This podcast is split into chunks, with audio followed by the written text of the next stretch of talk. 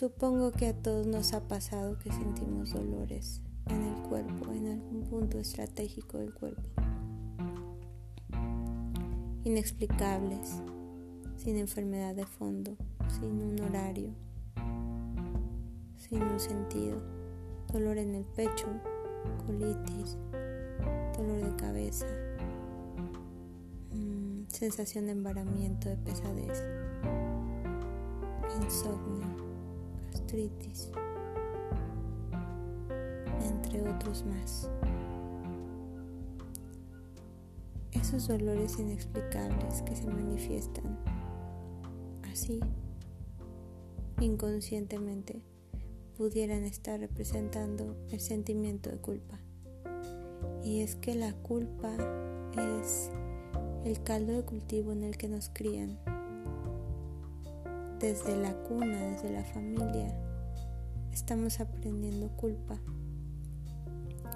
Luego en la sociedad en la que nos desenvolvemos y en general estamos aprendiendo culpa de nuestra cultura.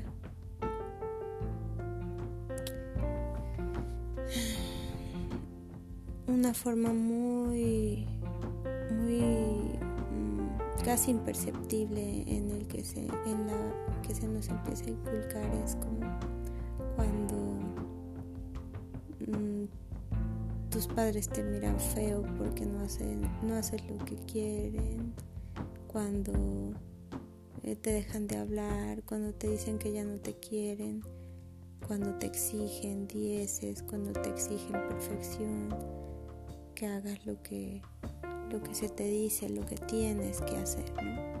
Empieza en casa de esa manera, condicionando el amor y entonces tú te sientes culpable cuando no, no logras satisfacer las necesidades de tus padres, no logras ponerlos contentos con, con cada una de tus acciones y de tus hechos.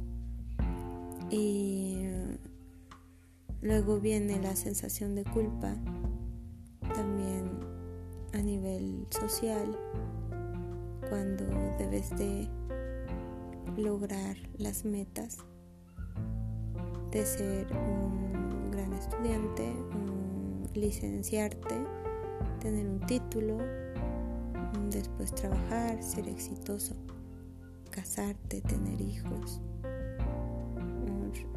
no sé, eh, tener una casa, tener un auto, viajar. Mm, socialmente cosas de moralidad, vestirte así, comportarte así, mm, qué decir, qué no decir y, y cada que no cumple los requisitos del deber ser o del tener que hacer, del que ya hemos hablado en otros capítulos, pues se, te reprime, se te eh, llama la atención cuando eres niño, después ya no se te llama la atención, pero eres relegado social. Eh, la gente te señala y luego ya ni siquiera te tienen que señalar, ya ni siquiera te tienen que regañar, ni prohibir, ni someter, ni nada. Después ya introyectaste esos comportamientos, introyectaste esas señales de que estás haciendo las cosas mal o más bien que no las estás haciendo bien o perfectas. Y entonces ya sientes la culpa por ti mismo. A lo mejor la culpa cuando éramos niños.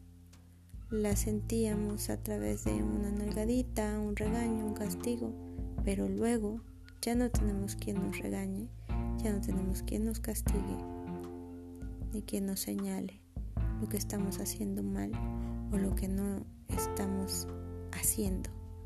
Y entonces los que señalamos esos no haceres y esos deberes somos nosotros mismos a través de golpearnos el cuerpo. Esta es una breve introducción de lo que es la culpa, de cómo se manifiesta y cómo venimos arrastrando desde pequeños mm, eh, esos comportamientos y esos sometimientos. Y cuánto daño nos hacen y cuánto nos bloquean en la edad adulta, cuánto nos impiden disfrutar de nuestra vida, cuánto nos esclavizan. Mm, es importante poder verlo porque de verdad hay infinidad de personas o habemos infinidad de personas que, que padecemos dolencias, pero hay muchas otras que llegan a crear enfermedades a partir de la culpa, pues no son libres, nunca son libres de ser quienes son y de dar su máximo potencial, porque siempre están pensando que quedan a deber, que le quedan a deber a la gente, siempre viven pensando en las demandas de los otros y en cómo satisfacerlas, en las demandas sociales y cómo satisfacerlas, en las demandas familiares y cómo satisfacerlas, demandas profesionales y cómo satisfacerlas. Y así estamos siempre dejando, dejándonos llevar por la vorágine de demandas ajenas, ignorando las de nosotros nuestras propias necesidades y nuestras propias demandas. Tanto nos ignoramos que el cuerpo empieza a mandar avisos a través de precisamente esos dolores en el pecho, esos malestares, porque siempre estamos cuidando satisfacer lo ajeno. Apenas hace unos días estaba en una situación de, de cambios y preocupaciones y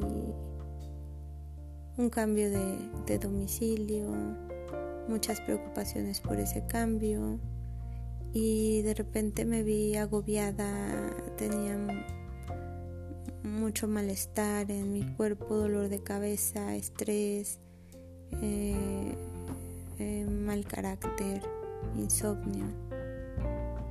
Y yo no sabía por qué, si era tan sencillo hacerlo y simplemente era cuestión de cambiarse y punto, ¿no? Mm, hasta que no me analicé, me di cuenta que ese cambio para mí estaba implicando una autoexigencia, no porque nadie me la estuviera pidiendo, sino que yo ya tengo la autoexigencia introyectada. Entonces, todos mis pensamientos apuntaban a la, al tengo que, debo de, y a que todo fuera perfecto, y a quedar bien con personas, y a que, y a que nada se saliera del lugar eh, eh, de mi acomodo mental. Y no pude disfrutar ninguno de esos días. Al final, no alcancé la meta que yo me había propuesto, tampoco quedé bien con las personas, con todas, y tampoco quedé bien conmigo. Entonces en mi afán de perfección, eh, en mi idea de lo que debo cumplir socialmente, profesionalmente, y para los otros. Mm, yo me dejé de lado, me preocupé demasiado, me lastimé el cuerpo y al final el resultado fue negativo. Y eso nos sucede en todas las profesiones, en todas nuestras formas de realización, en todos los ámbitos en los que nos desenvolvemos. Mm, a veces nos cuesta poner el límite y nos cuesta decir no y queremos satisfacer expectativas que nunca vamos a satisfacer porque los otros son los otros y tienen su propia mente y tienen sus propias ideas. La sociedad es la sociedad y siempre va a creer lo que quiera creer. Y tú siempre estarás poniendo encima de tus deseos lo que quieran los otros y eso terminará haciéndote daño. Si no rompemos con este círculo vicioso, si no identificamos lo que estamos haciendo en contra de nosotros mismos. Creo que es importante empezar a ubicar el sentimiento de culpa para poner límites y dejar de sentir culpa por tener ganas de descansar, por, por no tener ganas de hacer algo, por decir, por decir no. Decir no nos genera culpa. Ay, es que dije que no iba a ir a esta reunión, pero yo debí haber dicho que sí, porque ahora van a pensar que yo soy una payasa y, soy una mamona y, y, y ya no estás bien. O sea, no tenías ganas de ir. Dijiste no, pero te quedaste con el sentimiento de culpa. Si hubieras dicho sí y hubieras ido a la reunión, hubieras estado mal en la reunión por quedarte a deber a ti y también tener el sentimiento de culpa por deberte a ti mismo. O sea, mm, tenemos que saber que nosotros somos muy importantes, que no vamos a quedar bien con todo el mundo y que no podemos satisfacer las demandas enteras de en esta existencia si a duras penas podemos cumplir las nuestras. Pero cuanto menos te quedes a deber a ti mismo, es cuanto menos culpa vas a sentir. Y entender que a veces se puede y a veces no se puede. Y entendernos y conocernos y saber realmente lo que queremos. Estar seguros de que es lo que queremos nosotros y no lo que querían nuestros padres o lo que quería eh, eh, nuestro jefe lo que quería nuestro amigo lo que quería nuestra pareja.